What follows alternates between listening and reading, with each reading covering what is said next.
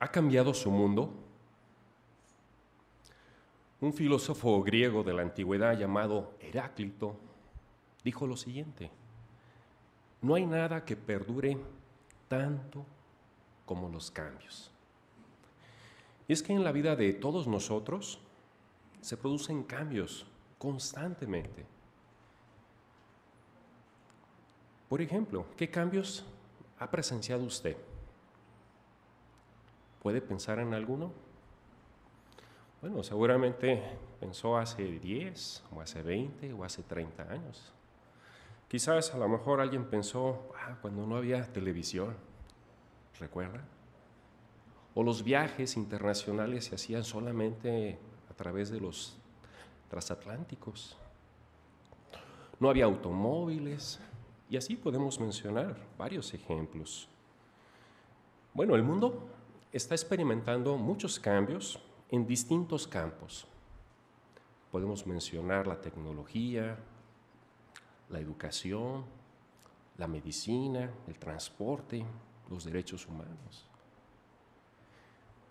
Por ejemplo, en la tecnología, si trazamos hoy una línea del tiempo, quizás nos pudiéramos recordar cuando se inventó la imprenta, luego el telégrafo, el teléfono, y luego podemos mencionar, pues bueno, ya en el siglo XX tuvimos la radio, la televisión, los satélites, y hoy vivimos en una era digital. Bueno, vivimos tiempos sorprendentes, cambios asombrosos, unos cambios son muy interesantes, pero también hay otros cambios estremecedores. Y no todos los cambios han sido para bien.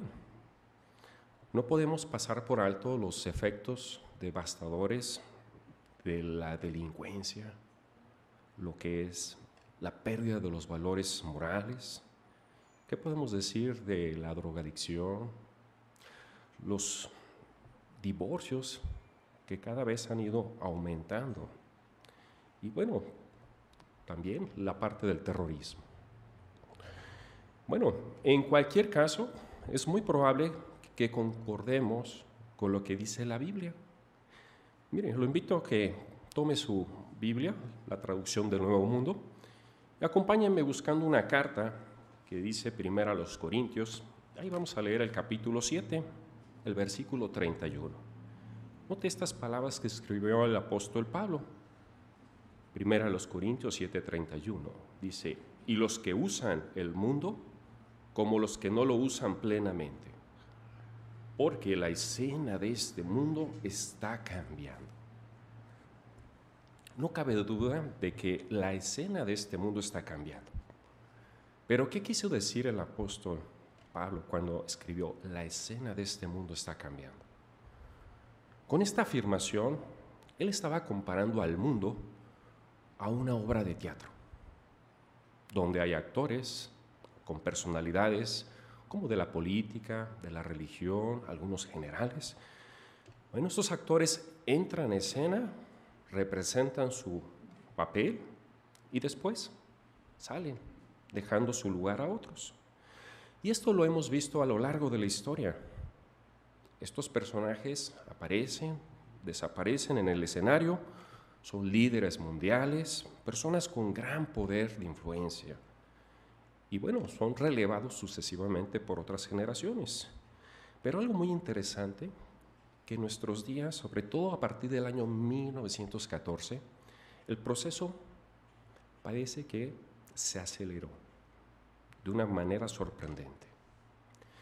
¿Qué nos indica el hecho de que las condiciones mundiales cambian rápidamente? Bueno, nos indica que estamos viviendo hoy en un tiempo del fin.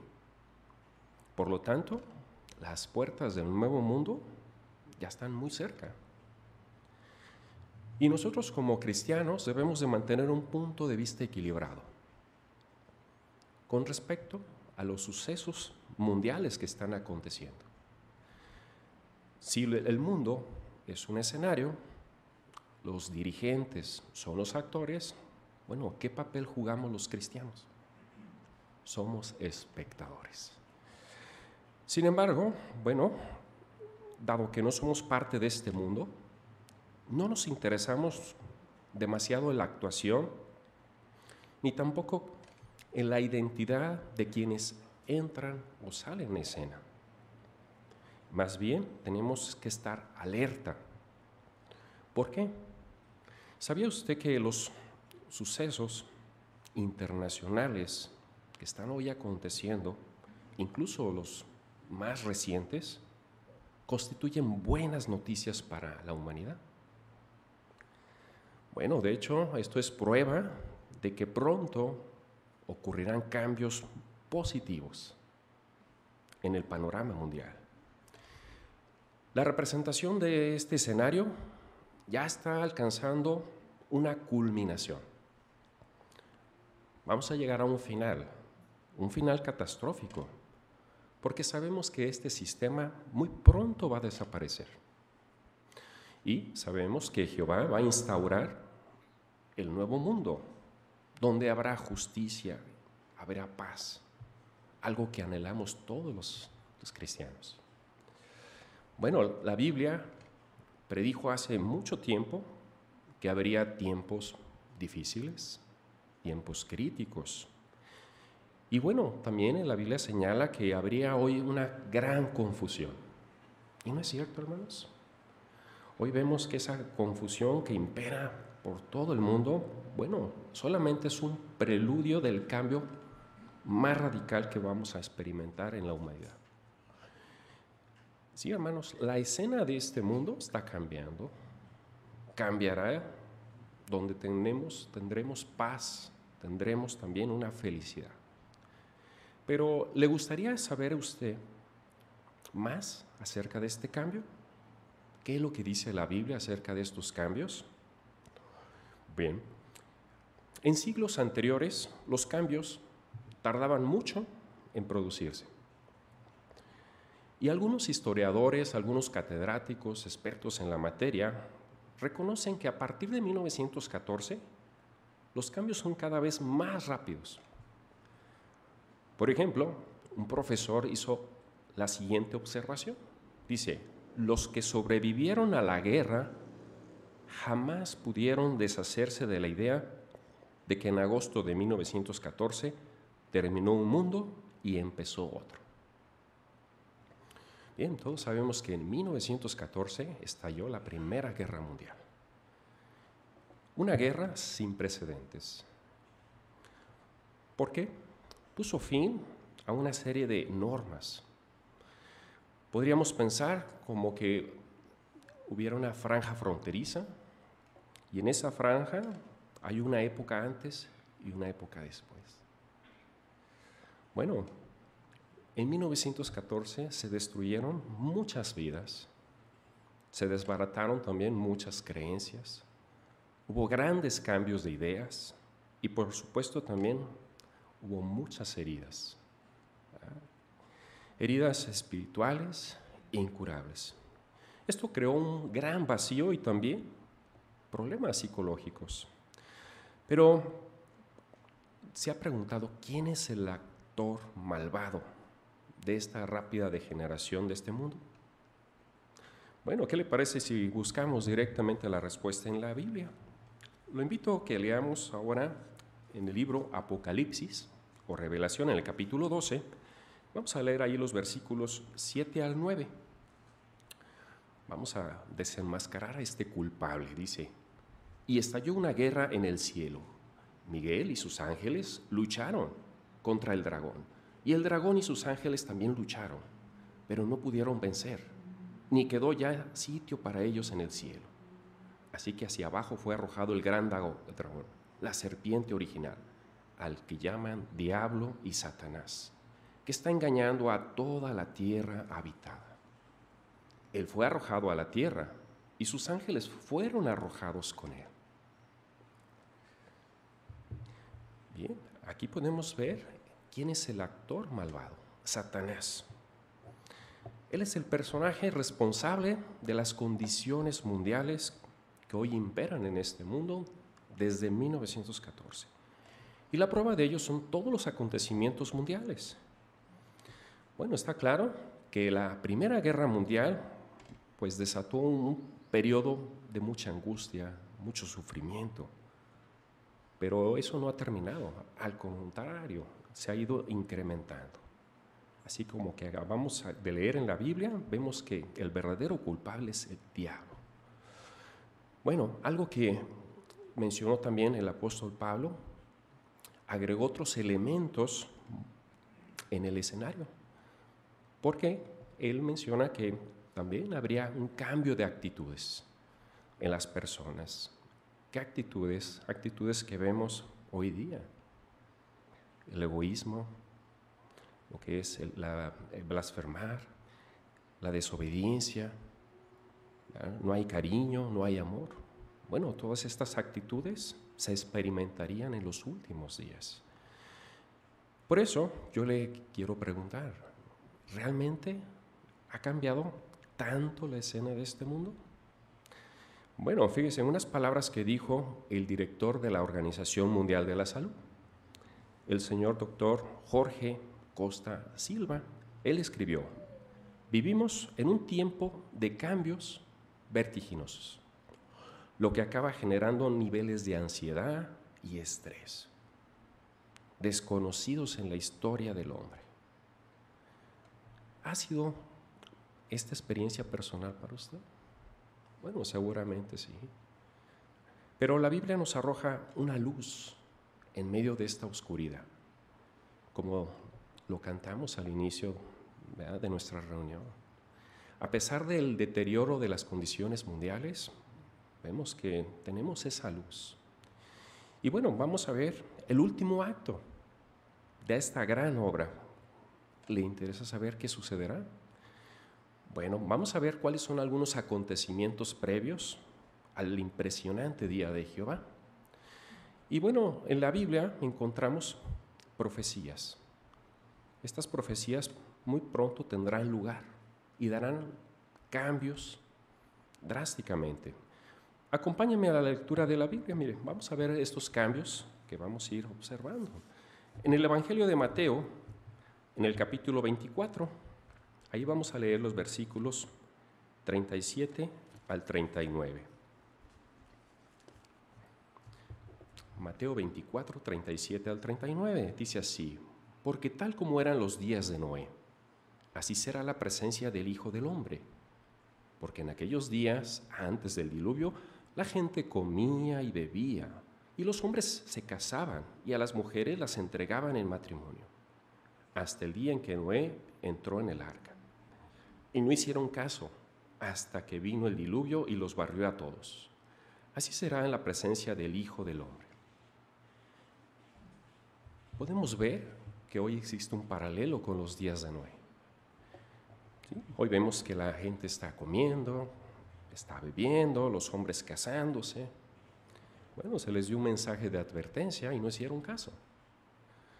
Y quizás pudiéramos llegar a pensar, bueno, es que no hay nada impropio en casar, en comer, en beber, con moderación, porque vemos que todo esto es parte de nuestra vida. Pero entonces, ¿dónde está el problema? El problema estriba en que la mayoría de las personas le están dando más importancia a sus actividades normales. Su vida hoy está centrada en sus propios intereses, sus propios deseos, no creen en que Dios intervenga en dar solución a los problemas de este mundo. Bueno, ¿qué otro cambio se presentará en los últimos días? A la mayoría de las personas no les preocupa estos últimos días. Sabemos que estamos viviendo una situación de urgencia y que el día de Jehová vendrá de manera inesperada. Así que, bueno, las personas hoy vemos que se burlan de la llegada de este día. Pero para nosotros los cristianos no nos debe de tomar por sorpresa esta actitud de las personas. Bueno, tenemos muy presente la advertencia que nos dio el apóstol Pedro. Acompáñeme siguiendo en la Biblia la lectura de la segunda carta de Pedro, en el capítulo 3. Vamos a leer ahí los versículos 3 y 4. Segunda de Pedro, capítulo 3, versículos 3 y 4, dice, ante todo, tienen que saber que en los últimos días aparecerán burlones con sus burlas y actuarán de acuerdo con sus propios deseos. Y dirán, ¿dónde está esa prometida presencia de Él? Porque desde el día en que nuestros antepasados se durmieron en la muerte, todas las cosas siguen exactamente igual que desde el principio de la creación. ¿No le parece que esta advertencia describe lo que está ocurriendo en la actualidad? Bueno, veamos otros acontecimientos previos al impresionante día de Jehová. Bueno, vamos directamente a la Biblia a buscar ahora, hermanos, primero a los tesalonicenses, en el capítulo 5. Vamos a leer los versículos 1 al 3.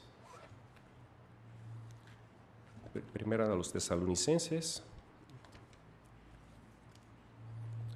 el capítulo 5. Dice así, ahora bien, hermanos, no necesitan que se les escriba nada sobre los tiempos y las épocas, porque ustedes saben muy bien que el día de Jehová vendrá exactamente como un ladrón en la noche. Cuando ellos estén diciendo paz y seguridad, entonces vendrá sobre ellos destrucción repentina, como los dolores de parto de una mujer embarazada, y de ninguna manera escaparán. Detengamos un momento, hermanos, analicemos estas palabras. ¿Quiénes son los que proclamarán paz y seguridad? No lo sabemos. Las escrituras no lo dicen. Pero sabemos que este acontecimiento indicará que el día de Jehová está a punto de empezar. Bueno, a diferencia de la mayoría de las personas, nosotros sí comprendemos la importancia que tienen los sucesos mundiales desde el punto de vista bíblico. ¿Cómo se cumplirá exactamente esta profecía de proclamación de paz y seguridad? Tendremos que estar alertas, despiertos, para esperar este acontecimiento. Bueno, ¿cuál será el siguiente suceso futuro? Acompáñame a leer directamente de la Biblia en el libro de Apocalipsis, el capítulo 17. Vamos a leer ahí algunos versículos. Si ya lo tiene, Apocalipsis capítulo 17, el versículo 1, 3 y 5 y 17. Dice así, uno de los siete ángeles que tenía los siete tazones vino y me dijo, ven, que te voy a mostrar la sentencia contra la gran prostituta que se sienta sobre muchas aguas. El 3. Y por medio del Espíritu, Él me llevó a un desierto. Entonces vi a una mujer sentada sobre una bestia salvaje de color rojo escarlata que estaba llena de nombres blasfemos y tenía cabezas, siete cabezas y diez cuernos versículo 5. Llevaba escrito en la frente un nombre, un misterio.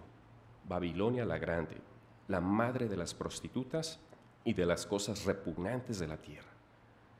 El 15. Él me dijo, las aguas que viste, donde está sentada la prostituta, representan pueblos, multitudes, naciones y lenguas. Los diez cuernos que viste y la bestia salvaje odiarán a la prostituta y la dejarán en ruinas y desnuda. Se comerán su carne y allá la quemarán por completo con fuego, porque Dios puso en sus corazones llevar a cabo el pensamiento de Él, es decir, cumplir el objetivo que ellos tienen en común, entregándoles autoridad como reyes a la bestia salvaje hasta que se hayan cumplido las palabras de Dios. Bien, hermanos, aquí podemos ver que cuando los hombres estén diciendo paz y seguridad, vendrá una destrucción repentina. Entonces podemos ver que en esta primera fase de esta destrucción repentina vendrá el ataque a quién? A Babilonia la Grande, el imperio mundial de la religión falsa. Y bueno, algunos gobiernos se volverán contra las organizaciones religiosas, incluidas también la cristiandad. Esto va a dar el primer paso a lo que es la gran tribulación. La gran tribulación va a ser un periodo muy angustioso, el que jamás hayamos visto en la humanidad. Quizás las personas se asustarán al ver que comienza a fallar todo aquello en lo que ellos confiaban. No podemos conocer todos los detalles, pero pudiera también inquietarnos a nosotros lo que pueda llegar a ocurrir. Pero debemos de tener la confianza y la seguridad de que Jehová nos dirá lo que tenemos que hacer para sobrevivir. ¿Qué otros acontecimientos trascendentales veremos? Bueno, vamos a ver que los elementos políticos, todos los que se oponen al reino de Dios, también tendrán una destrucción repentina. Dentro de muy poco, las potencias mundiales habrán llegado a su fin. Y bueno, vemos una profecía que está escrita en Daniel 2.44. Lo invito a que la leamos directamente en Daniel 2.44. Vamos a ver aquí lo que se menciona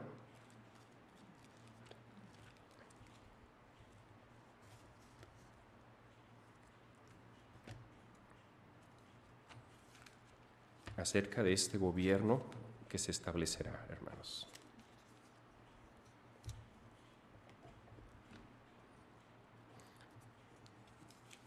Dice así, en los días de esos reyes, el Dios del cielo establecerá un reino que nunca será destruido, ni pasará a manos de ningún otro pueblo. Este reino hará añicos y pondrá fin a todos esos reinos. Será el único que permanecerá para siempre. Podemos ver aquí, hermanos, que se establecerá un reino, un reino en el cual estará dirigido por nuestro Rey Jesucristo. Él estará acompañado de un ejército de jinetes, quienes guerrearán para ejecutar los juicios justos de Jehová. Así que podemos ver un cambio magnífico en esta gobernación mundial. Hoy, hermanos, estamos presenciando la escena final de este mundo. Jehová muy pronto va a bajar el telón y bueno, culminará en el Armagedón. ¿Qué sucederá en la guerra de Armagedón? No sabemos tampoco de qué forma Jehová utilizará su poder, pero estamos muy seguros que Él contará con un arsenal como lo usó en el pasado, quizás granizo, terremotos, inundaciones, quizás lluvia de fuego, lluvia de azul, relámpagos, epidemias. Bueno, debido a toda esta confusión, una parte de esos enemigos de Jehová se matarán entre sí, aunque al final se darán cuenta que Él mismo es quien está luchando contra ellos. ¿Y qué pasará? Con Satanás y sus demonios? Bueno, el apóstol Juan nos da un anticipo de lo que sucederá al principio y al final de este reinado milenario. Acompáñame leyendo directamente la Biblia, el libro de Apocalipsis, en el versículo 20. Vamos a leer ahí los versículos 1 al 3. Apocalipsis 21 al 3 dice así, vi a un ángel que bajaba del cielo con la llave del abismo y una gran cadena en la mano. Atrapó al dragón, la serpiente original, que es el diablo y Satanás, y lo ató por mil años, y lo arrojó al abismo, donde lo encerró y selló la entrada para que no volviera a engañar a las naciones hasta que se terminaran los mil años. Después de eso, tiene que ser liberado por un poco de tiempo. Bien, vemos aquí cuál va a ser el desenlace de Satanás y sus demonios. No se les permitirá a ellos interferir en el propósito que tiene Jehová para restaurar la tierra en un hermoso paraíso. Finalmente, ¿qué debemos de hacer, hermanos, para poder sobrevivir? Bueno, el esclavo fiel y prudente nos ha estado preparando para estar muy bien en la gran tribulación. Esto lo ha hecho de muchas maneras. Pudiéramos pensar, por ejemplo, en las asambleas regionales. A partir del año 2016 a la fecha, bueno, nos han animado a seguir fortaleciendo nuestras cualidades espirituales. ¿Como cuáles cualidades, hermanos? La lealtad, el aguante, el valor y la alegría. Dentro de muy poco vemos que la escena de este mundo estará cambiando de manera permanente. Jehová traerá bendiciones mediante su reino. Y bueno, todos los fieles sobrevivientes de este sistema empezarán a trabajar con la bendición de Jehová en efectuar cambios en la escena de este mundo. ¿Qué cambios vamos a observar? ¿Le gustaría saber cuáles son estos cambios? Mire, lo invito a que leamos en la Biblia, en el libro de Salmo, el capítulo 37, el versículo 10 y 11. Dice así, Salmo 37, 10 y 11. Solo un poco más y los malvados ya no existirán. Mirarás a donde estaban y ya no estarán allí, pero los mansos heredarán la tierra y disfrutarán plenamente de abundante paz. ¿Qué le parece esta garantía que nos da Jehová en su palabra? No tendremos guerras, no habrá delincuencia, ya no habrá terrorismo. Todo eso desaparecerá para siempre. Y bueno, ¿qué podemos decir de las enfermedades? La Biblia también nos da una promesa. Ahí en Isaías 33, 24 nos dice que ningún residente dirá estoy enfermo. La gente que viva hoy en la tierra será perdonada por su pecado.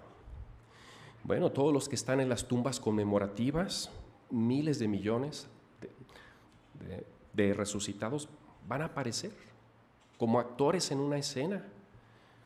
Quizás podamos pensar en ese momento, en el gozo que sentiremos conforme ellos vayan resucitando nos va a dar seguramente una gran alegría verlos nuevamente, abrazarlos. Y bueno, todos los que vivan, bueno, adorarán a Jehová. ¿Qué sentirá usted cuando esté en esa escena? Seguramente, quizás exclamará, bueno, he esperado mucho este momento. La pena, la espera ha valido mucho. Así que, eh, mis queridos hermanos, hermanas, amigos que en esta ocasión nos acompañan, vivimos hoy tiempos muy difíciles, tiempos de muchos cambios. Ya aprendimos lo que va a ocurrir muy pronto en este escenario, pero también ya aprendimos lo que necesitamos hacer para sobrevivir. Confíe siempre en Jehová, confíe en sus promesas y sigamos la exhortación que nos hizo Pedro en su segunda carta, en el capítulo 3, los versículos 11 al 13. Sigamos realizando todos actos santos de conducta y hechos de devoción a Dios, mientras aguantamos el tiempo del fin.